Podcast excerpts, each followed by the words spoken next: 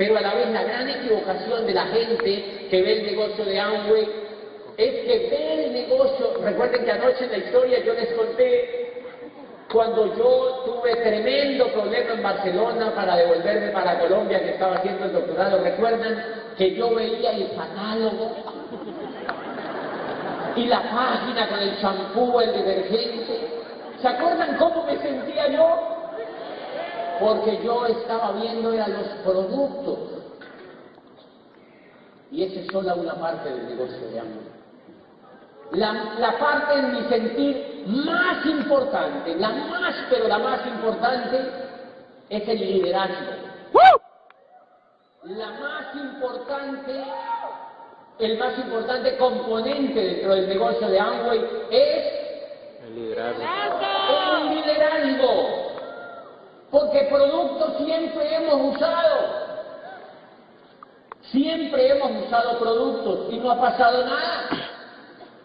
Lo que ocurre es que ahora tenemos un vehículo que nos permite usar un vehículo a través de unos productos para desarrollar un proyecto empresarial.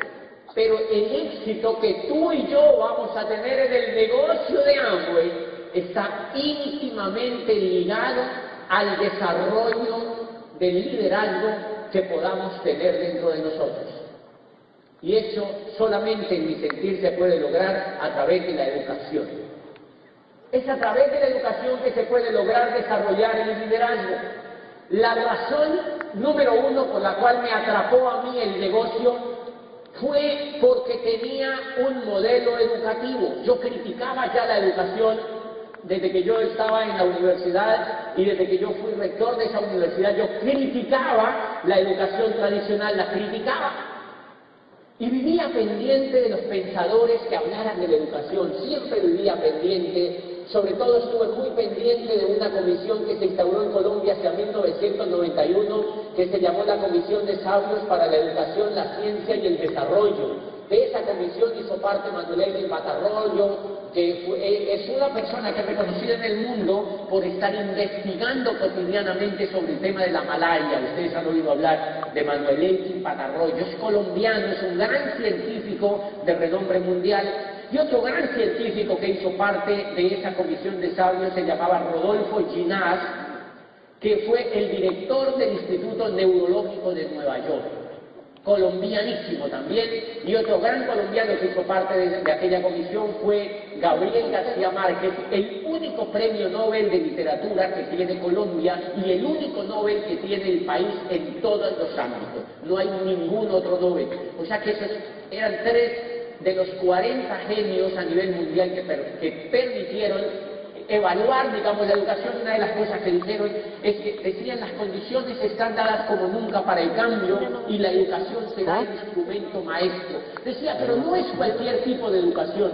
Lo que necesitamos los seres humanos para triunfar es una educación que vaya desde la cuna hasta la tumba, una educación que sea inconforme y que sea reflexiva, una educación que nos inste una nueva manera de pensar y que nos inspire a descubrir quiénes somos en una sociedad que se quiera más a sí misma. Decía, necesitamos otro tipo de educación y una educación que nos dé una segunda oportunidad sobre la tierra que no tuvo la estirpe desgraciada del coronel Aureliano Buendía. Eso lo decía la comisión y yo estaba pendiente de ese estudio. Desde allí empecé a entender que la educación en Colombia y en todo el mundo tenía gran crisis, gran crisis, y claro, cuando yo conozco el negocio, me captura precisamente eso. Lo que ocurre en la mente tuya y en la mente mía cuando arrancamos el negocio es que hay un proceso evolutivo. ¿Lo han notado? Hay un proceso evolutivo. Uno empieza en un punto y avanza en un proceso evolutivo de liderazgo. Es un proceso evolutivo que va desarrollando las actitudes, la forma como nosotros percibimos la vida, la forma como nosotros percibimos las oportunidades. Y si no, pregúntate esto, ¿por qué cuando uno va a presentar la oportunidad allá afuera, por qué la gente no la ve? ¿Por qué hay que traerlos casi amarrados a una convención tan maravillosa como esta?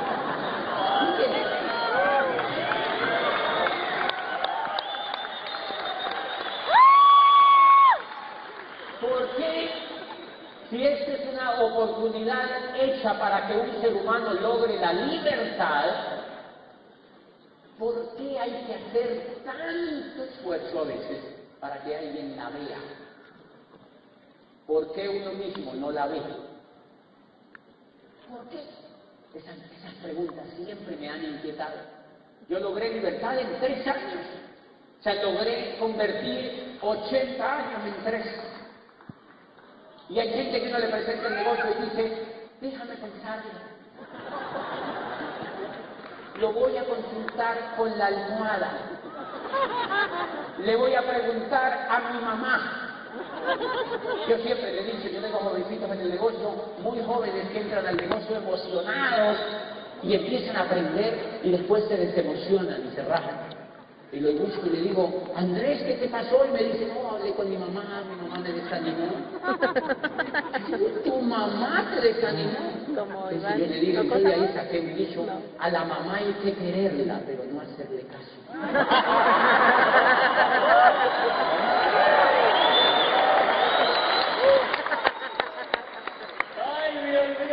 trataron mucha gente. ¿Por qué? Porque...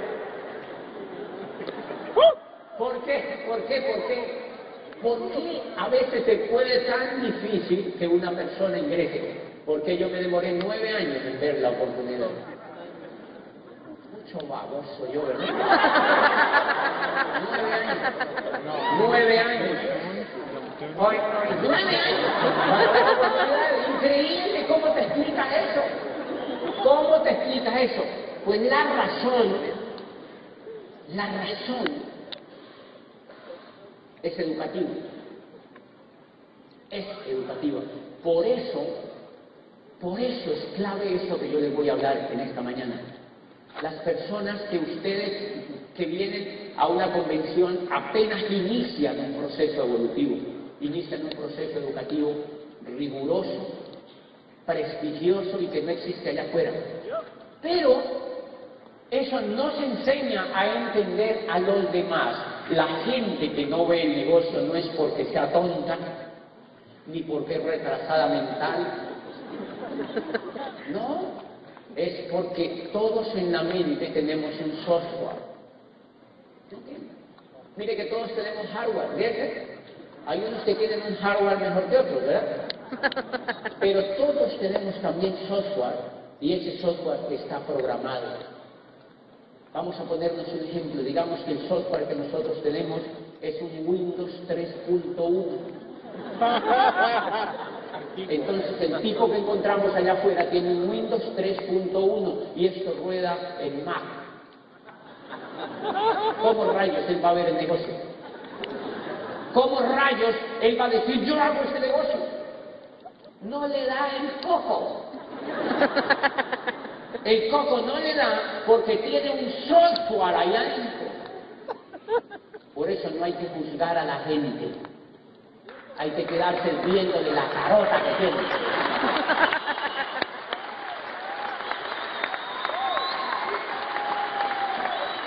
Ellos tienen allá en su software, señores, y eso es lo que uno tiene que entender. Por eso, ¿qué tiene que ver eso con los productos? Nada. Pero a medida que la persona empieza a cambiar ese software, empieza a mover los productos. Porque entiende. O sea que no software, no productos. software con virus no mueve productos. Software infectado, infectado, 100 puntos.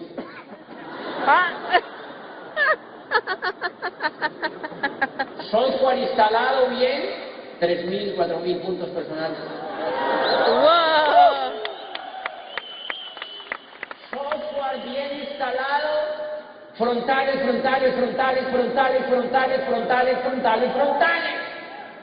Software malo, software con virus, software no cambiado, quejumbrosos.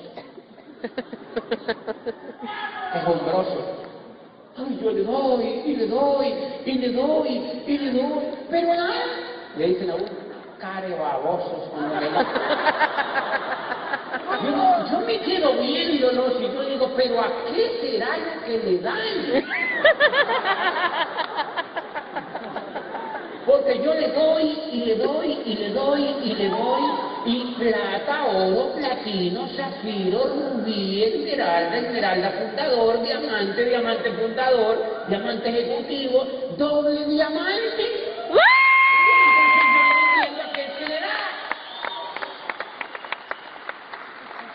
Yo tengo ingenieros en el negocio, ingenieros civiles así, prestigiosísimos, que eran constructores y tal, y vienen al negocio y me dicen, si yo hago eso que usted me dice, yo llevo al diamante y me vuelvo libre así como usted, a mí me encanta, yo los invito a la casa.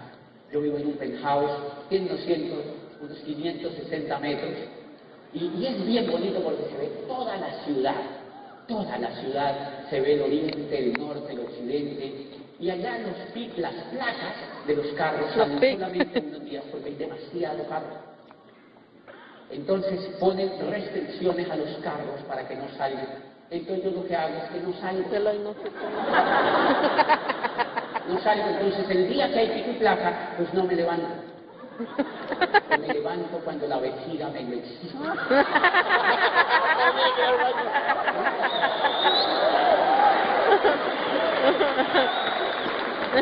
Una de las cosas increíbles que me gusta del negocio es que me permite hacer lo que a mí me da la gana. Por ejemplo, me permite no bañarme. o bañarme a la hora que yo quiero. Yo duré 35 años a las 5 de la mañana. Con las neuronas calientitas. ¿No te imaginas uno a las 5 de la mañana echándole agua a las neuronas? no se mongolició de verdad. Mucho tiempo. Pues ahora me estoy vengando de eso. Ahora me estoy vengando de eso. Y entonces yo invito a estos ingenieros y médicos y abogados a mi casa y ellos ven y van y tal. Y uno de esos ingenieros me dice, si yo llego a diamante y hago eso que tú me dices, yo llego a diamante en unos dos, tres años. Yo le digo, sí, y no tengo que hacer nada más. Le digo, no. Eso que yo te estoy diciendo, pero tienes que hacerlo. se van a hacerlo. Se van felices a hacerlo. Le dice, yo te voy a dar reportes y tú me entregas. Le digo, ¿qué? Se van a hacerlo.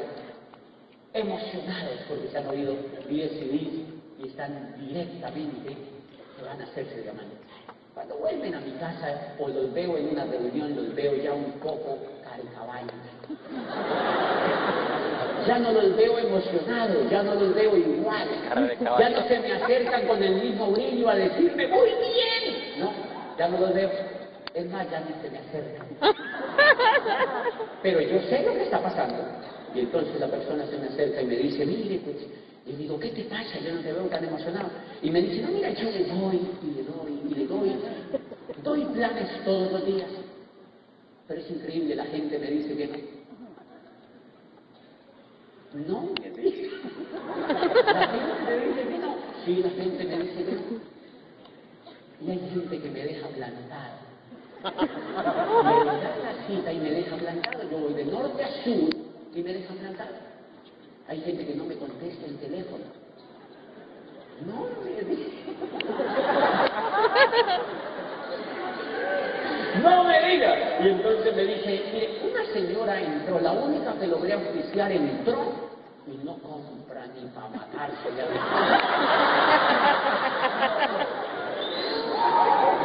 y otro señor que oficié, y otro señor que oficié devolvió el kit. Desgraciado kit. Y me empieza a hablarme y hablarme y hablarme y me dice, mira, hay gente que me mira mal porque yo estoy en esto. Y hay gente que me saca la lengua. Y fuera de eso yo soy Virgo, el signo no me ayuda. Y entonces yo digo, claro, ese señor le falta una cosa que se necesita en el liderazgo para triunfar y se llama inteligencia emocional. Ese señor le falta inteligencia emocional. ¿Se dieron cuenta que yo me morí cuando la profesora dijo entremos, colaboremos al rector? Me inyectó de una, me morí. Me morí.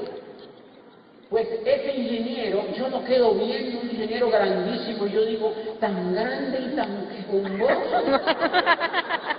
No es que construías edificios, no era que contratabas camiones llenos de varilla y cemento para hacer las construcciones, y no eras que tenías 400 obreros a tu cargo. Sí. Y entonces le falta inteligencia emocional para hacer este negocio se requiere tener duro el coco. Se requiere tener duro el coco. La diferencia entre alguien que no ha llegado al diamante y alguien que ha llegado al diamante es la dureza en el coco. Simplemente nosotros tenemos un poco más duro el coco. Tenemos un poco más duro el coco. Y entonces yo, pues ideé formas de defenderme de los no. Por ejemplo, yo ideé formas para mejorar mi actitud y yo no me digo decir no. Porque los no son agresivos. Yo oía diamantes en el negocio de Amway que tenían CDs y todos decían, y a mí me dijeron que no, y me dijeron que no, y me decían que no, y me decían que no. Y había gente, y todo el mundo me decía que no, y yo sufría mucho con eso. Y yo decía, pero ¿qué rayo sería lo que este le decía a la gente para que le dijeran que no? ¿Cómo era que lo hacía para que la gente le dijera que no? Y entonces yo me ideé una fórmula para que nadie me dijera que no. Y puse la vacuna. Entonces, digamos, yo iba y le daba un plan, una vez me dio un plan a un señor, ejecutivo de Michelin, de uno de esos que hacen llantas. Entonces, yo le doy el plan del negocio. Y cuando yo le cuento el plan del negocio, me dice, cuando él evidenció de que se trataba, me dijo, ah, mi mamá estuvo en eso. Una tía estuvo en eso. Mi abuelita en el siglo XV estuvo en eso. Todo el mundo había estado en eso, decía en eso, en eso, en eso. Yo le pregunto y le digo, Juan Carlos, ¿tú cuánto llevas en esa empresa? Y me dice, yo llevo 12 años. ¿Qué empresa fue la que me dijiste en la que trabajabas? Tal empresa. Yo le digo, ok, ¿cuántos hijos tú tienes? Tres hijos. Ah, ok, chiquitos, grandes, ¿no? Están pequeñitos todos. Y yo le digo, ok, llevas 12 años trabajando en esa empresa, ¿verdad? Él sí, sí. Yo le digo, esto no es para ti. Esto que te acabo de contar no es para ti.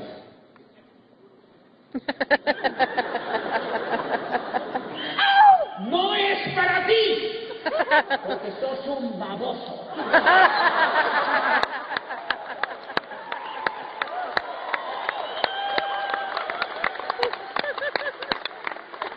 Y entonces entro a asesorarlo para que no entre. Y me convierto en un asesor de él para que no entre. Y entonces, pero de manera sutil, le digo, mira, esto no es para ti. Esto es para personas que anden buscando algo. Tú tienes buena estabilidad en la empresa donde estás. Tú tienes tres niños que tienes que cuidar, necesitas estabilidad, esto te va a desenfocar. Para eso hay que educarse un poco, tú no tienes tiempo para hacerlo. Yo te sugiero que no entres a este negocio. Y yo le digo, ¿qué edad tienen tus niños? Háblame un poco de ellos. Y empiezo a hablar de los niños. Tu mujer en qué trabaja me cuenta en un laboratorio, no sé qué. Yo le digo, ¿qué? No, no, no, fenomenal. Me encanta conocerte. Yo lo único que quería era conocerte, contarte la oportunidad de la que estamos haciendo con tu amigo Rodrigo. Pero, pero seguimos hablando y hagámonos amigos y, y lo, lo más importante es que tú estés feliz en lo que haces. Y entonces se queda viéndome al rato después de que me ha contado todo y me dice, ¿y uno cómo es que se mete a esa cosa? ¡Ay, Dios mío, Dios mío, Dios mío, Dios mío! No, no, no, no, no, no, no. Muy famoso, ¿verdad? Y sencillamente, lo que tenemos que desarrollar es habilidades para que nadie nos diga que no. Tenemos la mejor oportunidad que existe sobre la tierra para que alguien nos genere libertad. La mejor oportunidad que existe. La gran pregunta que yo me hago entonces, ¿por qué yo la tengo que regalar? ¿Por qué yo la tengo que ofrecer? ¿Por qué yo la tengo que votar? Entonces yo valoro la oportunidad. Una de las cosas, y yo no sé cómo tú lo adoptas, pero lo que yo adopto, es que yo me volví un agente secreto del negocio. Yo un agente secreto del negocio. Una señora llegó al edificio, el edificio donde yo vivo, pues obviamente vive más gente. Y cuando yo llego al edificio, no hay nadie, solo yo. Porque todo el mundo está trabajando. Yo me levanto a la hora que me da la gana, me asomo por, por el balcón y veo llenas las calles de trancones de carros. Trancones, es increíble la gente cómo se pelea por trabajar.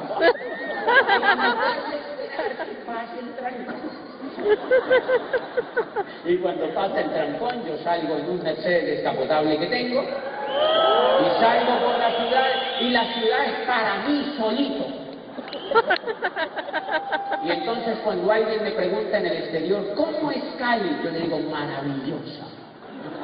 Maravillosa, maravillosa, maravillosa. No hay trancones. Es increíble, me dice, no, pero a mí me dicen que hay mucho trancón. Le digo, sí, pero es para la gente que se quiere meter en A mí no me toca. Te das cuenta que uno transforma la vida. Uno transforma el sitio donde vive. Uno transforma el lugar donde vive. No importa el lugar donde uno viva, uno lo transforma por las actitudes que tenga y por las acciones que hace. Pues bien, ¿Por qué la gente entonces no ve algo tan increíble? ¿Por qué este Juan Carlos no vio esta oportunidad? Porque él cuando me oye, cuando él me oye, él tiene una simple opinión de este negocio. Y ese es el primer grado, el grado más torpe del conocimiento en un ser humano. Una opinión. Si ustedes revisan los periódicos en la editorial, ¿qué hay? Opiniones.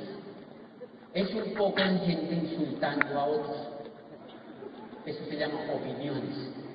Ninguno tiene la razón. Es un poco de gente insultándose. Se llaman opiniones.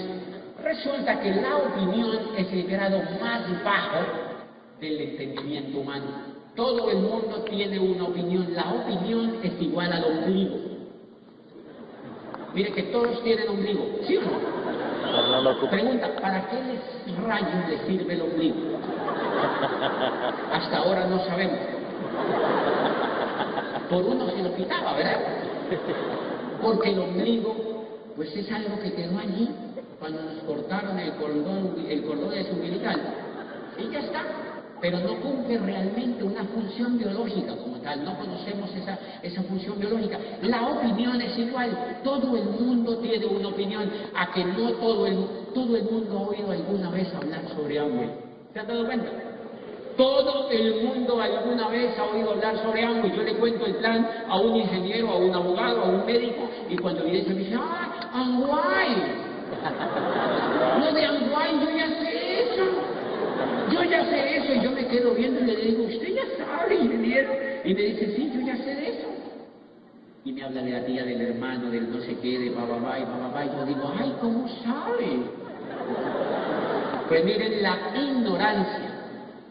Yo llevo siete años de haciendo el negocio, más o menos seriamente, y apenas estoy empezando a aprender.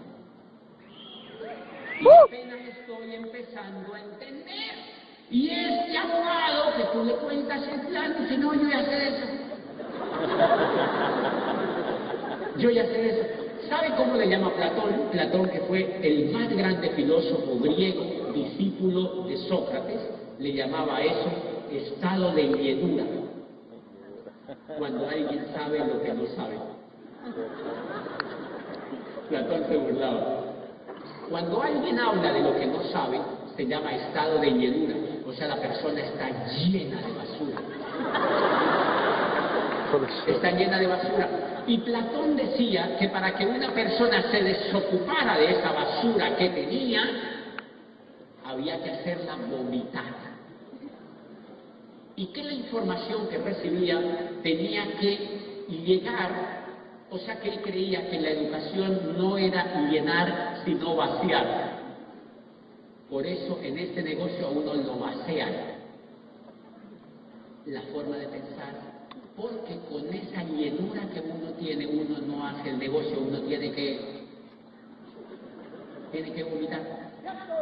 Tiene que vomitar la forma que uno trae de pensar de allá afuera, los vicios financieros que uno trae, los vicios de hacer negocios, la concepción de hacer negocios. Por ejemplo, aquí yo sé que hay gente que tiene negocios tradicionales. Esa gente tiene un estado de llenura increíble. ¿Cómo tú le vas a hacer entender a una persona que tiene un, grupo o un negocio de hamburgueserías que ahora va a tener un negocio en el mundo sin empleados, sin inventarios, sin locales, sin pagar agua, luz ni teléfono, sin endeudamiento en dólares, sin maquinaria? ¿Cómo tú le vas a hacer entender eso con ese estado de llenura que él tiene?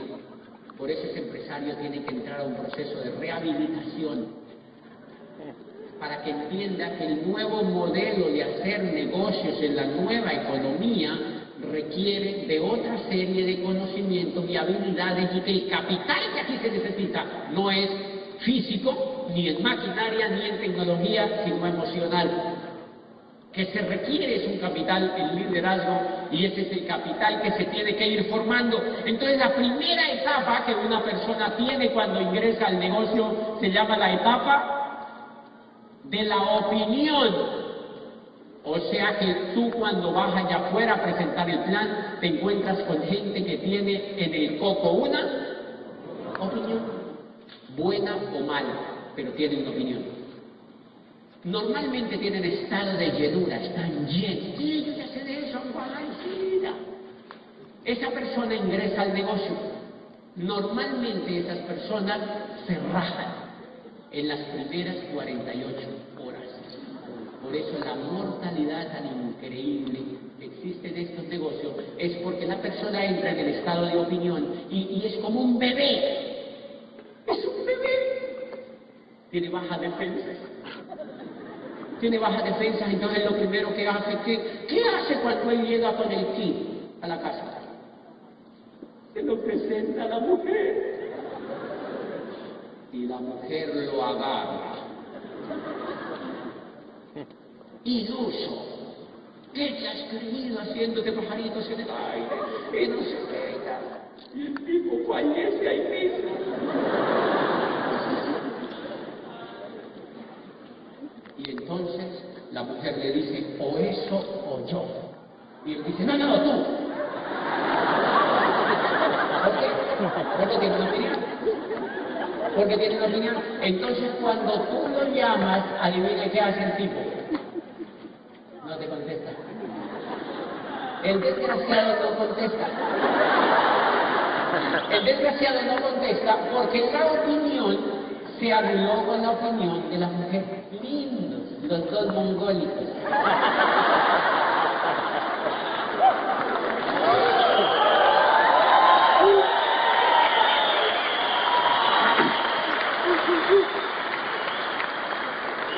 Un baboso con otro baboso. Me metí a esto. Yo creo que es bueno. Pues salte de eso, yo creo que no es bueno. Baboso, baboso, se babosearon, se murieron. Una opinión mató a la otra opinión. Una opinión mata a otra opinión. Una opinión a otra opinión. Por eso el negocio de Amway no es como lo vemos. Una opinión mata a otra opinión y allí se muere el prospecto rapidito. Pues bien, en su país, en gran parte de los mexicanos que están aquí, aprendí una cosa que me encantó yo estuve en Mérida, Mérida es la tierra de los mayas, ¿verdad? Estuve en Mérida hace unos dos años y aprendí una cosa de una señora de unos 80 años que hablé ahí cerquita de unas casas donde me llevaron en el hotel. Una señora de unos 80 años, yo le dije, cuéntame algo de los mayas, porque esa cultura me apasiona muchísimo, me llena muchísimo de, curiosidad saber cómo fueron tan, tan, tan sabios y tan grandes. Entonces me cuenta y me dice, mira, una de las cosas interesantes es que el niño maya, cuando nace el niño maya, instintivamente apenas sale de su madre, dice chuchu. Chuchu. Y yo le digo, ¿cómo así? Y dice, sí, es como si viniera programado genéticamente, dice chuchu. Entonces yo digo, ¿qué chuchu? Y dice chuchu. Son dos. O sea, el niño quiere que le den chuchu.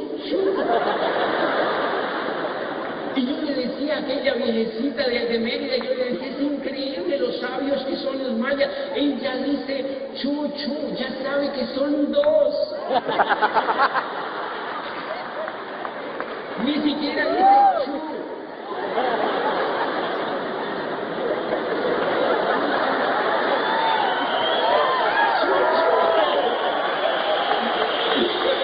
Ay, Dios mío, Dios mío, los seres humanos somos maravillosos. El niño pide que le den Chuchu. Porque el niño maya, como todos los niños, vienen con bajas defensas. Y cualquier bicho lo agarra y se lo lleva. Entonces él instintivamente pide que la madre le dé defensa para no morirse tan rápido. Y eso fue lo que nos dieron a todos cuando estábamos chiquititos para que estemos representados. ¿Qué nos dieron? ¡Chuchu! ¡Nos dieron chuchu! ¿Pero qué nos dieron? Pues bien, ¿en qué tiene que ver eso con el negocio de Amway? Absolutamente todo. Esa persona cuando entra al negocio está en el estado de opinión. Es un bebé, baboso y todo. No entiende esto, ni no entender. ¿Qué hay que darle? Chuchu. Chuchu, por eso yo no le saco el LOC, ni el beta caroteno, ni el omega, sino el chuchu. El chuchu.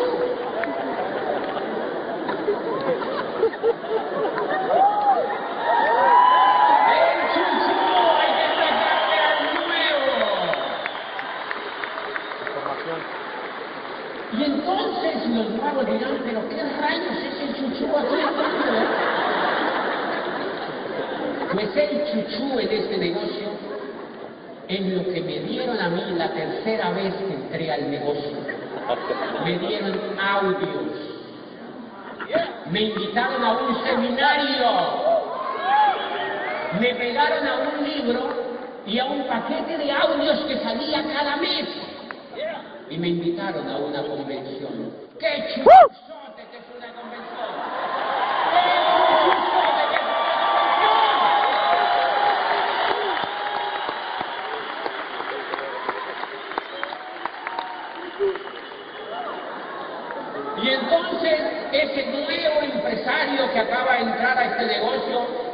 Empezado también a formar la inteligencia emocional y ya las defensas empiezan a nutrirse. Y miren lo que pasó, en mí, yo rector de una universidad, entré porque yo creí que iba a reemplazar el sueldo, pero allí no había recibido chuchu. Yo quería dinero. Sin chuchu no hay dinero. Sin chuchu no hay dinero. Y entonces, pues mis defensas eran muy bajas que me mató el virus de la profesora esa, se dieron cuenta. Me eliminó la posibilidad, me hizo trabajar para otros nueve años por idiota.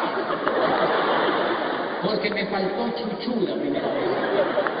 Me faltó chuchu la primera vez, entonces, eso es bien importante para un nuevo. Darle chuchu. Darle chuchu a un nuevo. Y entonces se dan cuenta que cuando yo entro, estoy ahí con estatus en la rectoría de la universidad.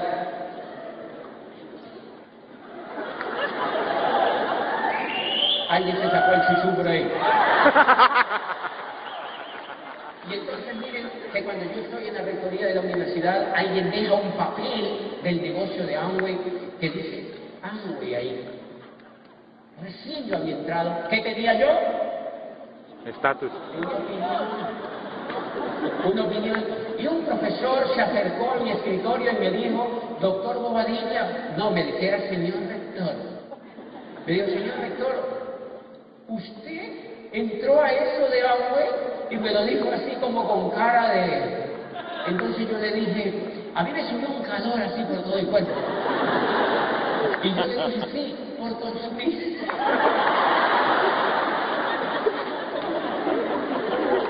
Como diciéndole, perdóneme la vida, profesor. Perdóname la vida, profesor. ¿Qué me faltaba? ¡Chuchu! Me faltaba. Cuando llega a mis manos un libro, me había, me había escuchado los primeros cinco siglos. El perro, primer diamante en Colombia que marca reglas y otras, y yo ya estaba así emocionándome, o sea, ya mis defensas, era vitamina C del cuerpo, así, y yo empezaba a emocionarme. Y cayó en mis manos un libro de un profesor de Harvard que decía el network marketing conocido en el pasado como marketing multinivel e históricamente despreciado por haber sido un esquema piramidal para personas incautas y maquinadoras, surge hoy como el método de distribución más poderoso y el modelo de empresa más atractivo en la nueva economía. Yo. Y yo voy, yo voy leyendo, eso no era chuchu, eso era calostro. ¿Era qué? O sea, era lo máximo del chuchu. Y voy leyendo yo eso. Y miren lo que pienso, miren lo que pienso, miren lo que pienso. Pónganme otra vez ese profesorcito aquí enfrente a ver qué le digo. A ver si siento calorcito otra vez. ¿Te das cuenta de lo importante que es el chuchu? Es fundamental la educación, señores, en este negocio. Es determinante. Quien no se educa se muere en este negocio. ¡Cierto! Se muere en este negocio. Se muere, se muere, se muere, se muere. Se muere en este negocio que no se educa.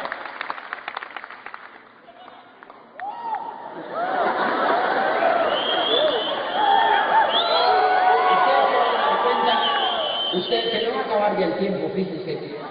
Pero ustedes se van a dar cuenta, ustedes se van a dar cuenta de una cosa, se van a dar cuenta de una cosa.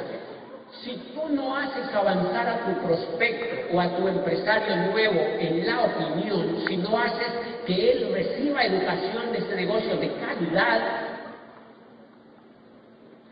tú lo vas a mantener en el primer estado de llenura de este negocio que se llama la opinión. Y por eso es que cada que tú lo invitas a una reunión, a un evento, él se saca una excusa. El síntoma para saber en qué estado está tu primer empresario o tus empresarios es que ellos se ponen excusas. Que la perrita, que la lorita, que tienen una tía mueca, que tienen yo no sé quién, que el abuelito está en silla de ruedas, que tienen tres niños y que no los pueden dejar solos, que tienen un lorito en una jaulita, que el canario se salió ayer y voló por toda la casa y no están persiguiendo, llevan ocho días y que hasta que no lo agarren no pueden ir a la orientación. Excusas, excusas, excusas, excusas, excusas, excusas. Y tú crees que él es tonto. Claro que lo es, no mentira, no. Él no es tonto. Lo que pasa es que está en el estado Le falta chuchu. Le falta chuchu. Le falta chuchu. Esa falta de chuchu va a ser, es un hilito tan delgadito que se te puede morir en un momentito y puede ser un diamante. Y se te muere por falta de alimento de este negocio, por falta de compromiso tuyo con la información de este negocio. Por eso uno tiene que ser el número uno promoviendo la educación de este negocio, porque esa es la gasolina de este negocio. Eso es, nosotros no formamos vendedores, formamos empresarios. Nosotros no formamos vendedores, formamos empresarios. Nosotros no formamos vendedores, señores, formamos empresarios. Nosotros desarrollamos liderazgo, no ventas. Enseñamos a la gente a construir organizaciones, a ser soñadores. a ser soñadores. Muéstrenme un lugar sobre la tierra donde enseñen a ser soñadores. Eso no lo logra el betacaroteno, señores. Lo tiene que lograr la educación. Pero cuando esa persona se vuelve soñadora, cuando esa persona tiene una visión en la vida, cuando esa persona aprende a construir una organización, mueve el volumen que tú no te imaginas. La persona en la opinión mueve poco volumen.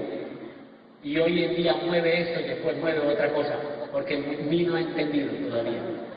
O sea que, señores, la opinión es el estado donde más demoramos en el negocio. Muchos de ustedes están todavía en el estado de opinión. Por eso se quejan tanto. Por eso se quejan tanto, porque no han salido del estado de opinión.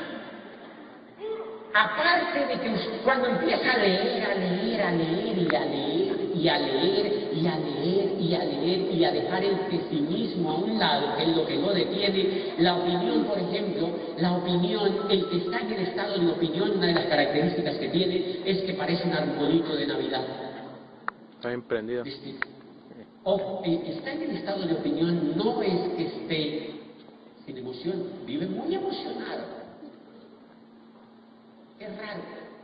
Unos no están emocionados, pero hay otros que también están en el estado de opinión, son muy emocionados, o se aparecen un arbolito de Navidad. Están angüetizados así, y todo lo que encogen, lo que, lo que encuentran, lo quieren meter. Venga, métase conmigo, que esto es increíble. La gente se muere de una pena, no ve. Porque ellos no entienden lo que están haciendo. Eso se llama estado de opinión. Cuando mismas ganan serenidad, cuando se educan más, ganan seguridad. Matan menos gente. La gente que está en el estado de opinión son asesinos en potencia. Ellos van y matan gente. Muchos de esos auspician, pero los matan ahí mismo. O sea, auspician un grupo y lo agarran a machetazos así cuando lo agarran. Lo matan. ¿Por qué lo matan? Porque tienen mala actitud porque ellos no entienden qué es lo que están haciendo, entonces hablan, les hablan, les hablan. Y la opinión no los hace quedar callados, hablan como cotorras. Y como, y, como, y como tienen un estado de opinión, el estado de opinión tiene mala actitud ante el negocio, y el estado de, de mala actitud en el negocio es como tener mal aliento. mal aliento. Entonces le hacen a la gente auspician tres personas y les hacen... Y después dicen, ¿qué negocio tan difícil? Claro, si tú los matas.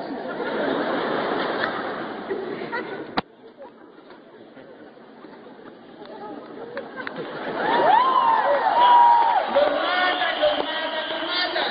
Los persiguen, son intensos, etc. Todo eso hace parte del estado de opinión.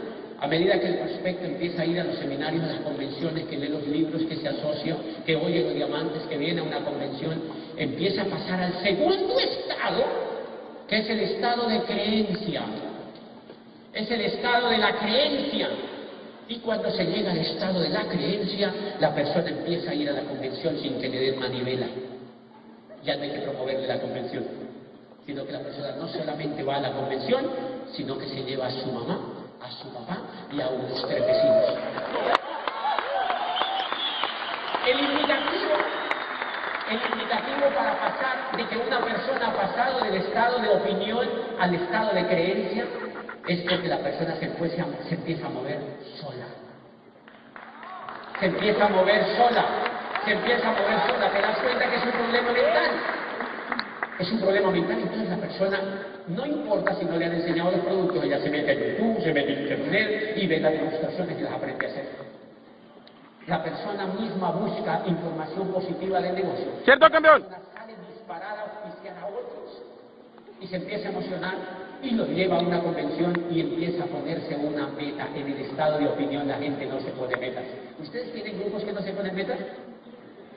¿Sí? Ay, pero aquí parece que no. Cuando ustedes tienen personas que no se ponen metas, es porque están en el estado de opinión. Cuando ellos empiezan a creer en el negocio a través de la educación, empiezan a ponerse metas sin que tú les digas nada. Y cuando uno lo ve, nuevo 12%, ¿y por qué no me había dicho? Porque no, y qué, y qué, y qué, y qué. Se ponen metas ellos solitos, ellos solitos se ponen metas porque ellos empiezan a comprender el negocio y es un desarrollo de liderazgo, entonces en la creencia ellos ya en la opinión tienen miedo. El miedo es lo que impide a la gente salir de pobre. Por el miedo es que nos esclaviza, señores, por el miedo es que nos esclaviza. El miedo, el miedo, en la opinión hay mucho miedo, en la creencia hay menos miedo. Por eso es que a la gente miedosa, mire que los pilotos, por ejemplo, los, los, los, los entrenan para que pierdan el miedo. ¿Se imagina un piloto con miedo? 300 personas en un 767. 300 personas, 30.000 metros de altura. ¿Se imagina un piloto con miedo? ¡Ay, pues mucho una nube! ¿Ya se imagina si esa persona tuviera miedo? Pero mire, si usted vuela, en- yo venía en un avión de American, ahora iban 300 personas, y yo decía, eh, yo veía ese avión que hacía así, se le metía las nubes, y otra, y yo creo que los pilotos dicen, y si esto se cae, igual no es nuestro. No tienen miedo, no tienen ningún miedo. Cuando la persona pasa al estado de creencia, reúne a cinco amigos y les cuenta el negocio de agua. Le lo cuenta y hay dos babosos. Y yo ya sabía si les cagarse con lado ustedes, que se sirven ustedes los ¡Ya! ¡No pasa nada!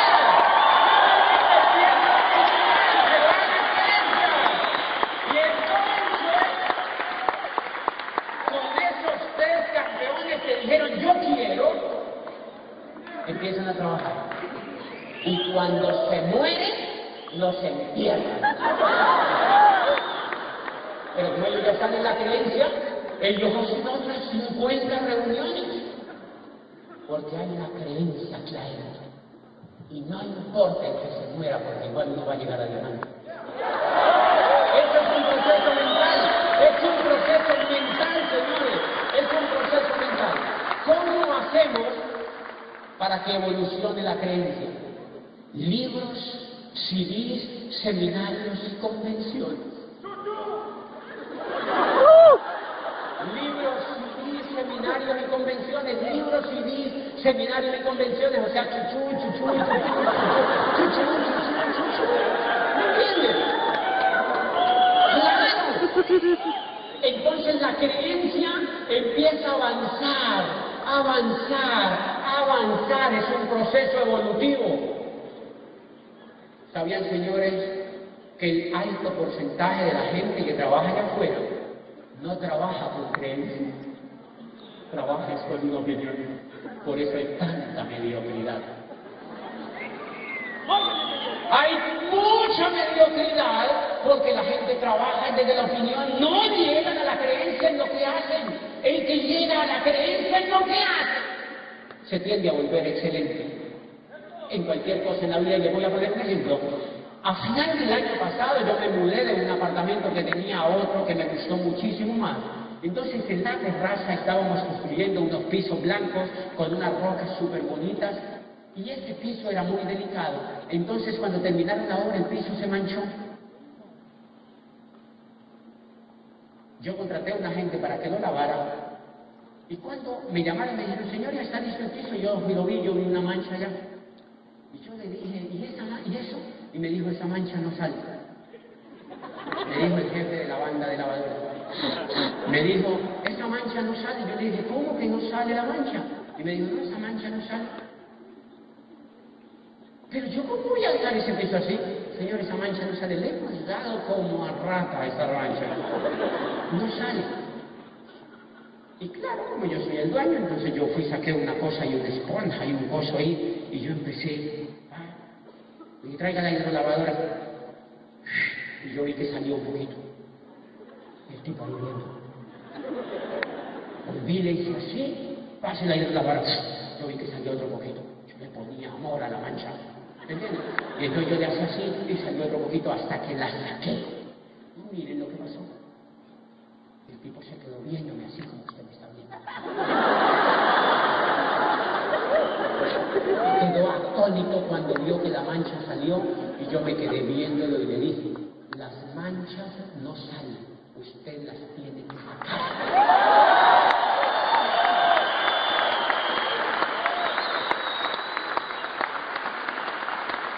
Las personas en el negocio de Amway es igual. El negocio de Amway no funciona, señores. Usted lo tiene que hacer. Usted lo tiene que hacer funcionar. Esto no funciona, señores. Si tú te sientas en el estado de opinión, te pasa lo mismo que el de la mancha. La forma como haces una cosa es la forma como lo haces todo. Si haces algo mediocre, tú tiendes a hacer todo mediocre. El que está en el estado de opinión, ¿cómo hace las cosas? Mediocre. Cuando pasa al estado de creencia, empieza a creer. Entonces llega de primero a la hoy, porque cree en la hoy. Se va bonito a la hoy, porque cree en la hoy. En el, en el Open. Va a la convención y llega de primero, porque cree en la convención. Pide el libro de primero porque cree que leer evoluciona la mente. Oye audios, audios, audios, audios, porque cree que eso desarrolla la vida y la mente. Y cuando auspicia a alguien, lo inyecta de emoción porque cree en el negocio.